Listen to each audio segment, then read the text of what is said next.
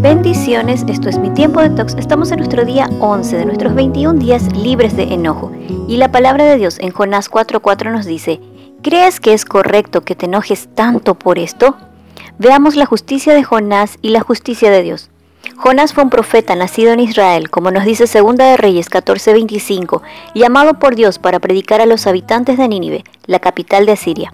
El imperio asirio era el más poderoso de la época, eran violentos y terriblemente despiadados, torturaban a sus enemigos, así que en la humanidad de Jonás y de cualquier otro, merecían ser azotados, castigados mínimamente, o más bien deberían de ser destruidos por todos los actos que cometían eran enemigos de Israel. Para Jonás lo justo era que Dios los destruyera. Pero Dios le encomienda una misión que desató su enojo. Jonás debía ir a predicar al pueblo. Eso era demasiado, inaudito para Jonás, por lo que intenta huir de su llamado. Pero Dios frustra los planes de Jonás. En su ida lo traga un enorme pez. Jonás se arrepiente, ora a Dios y el pez lo vomita en la playa.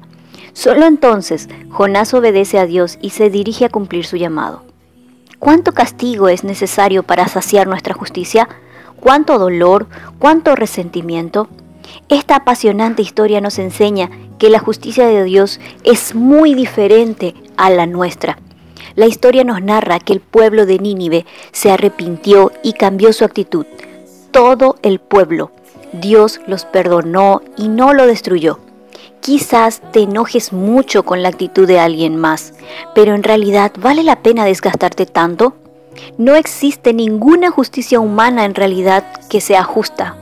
Aunque esta esté diseñada para mantener cierto equilibrio y podría darte un ejemplo de ello. Mi padre fue asesinado por tres adictos, quienes lo golpearon y lo despojaron de su billetera cuando yo tenía la edad de 18 años. Todos mis planes y prioridades dieron un giro de 180 grados. El autor del hecho fue asesinado y se acercaron a mí algunas personas diciéndome se hizo justicia. En realidad no, porque lo justo para mí sería que eso nunca hubiese ocurrido. Aunque se diga que se hizo justicia, ninguna justicia humana podría devolverle la vida a mi padre. Por eso la única justicia que es verdaderamente liberadora y restauradora es el perdón.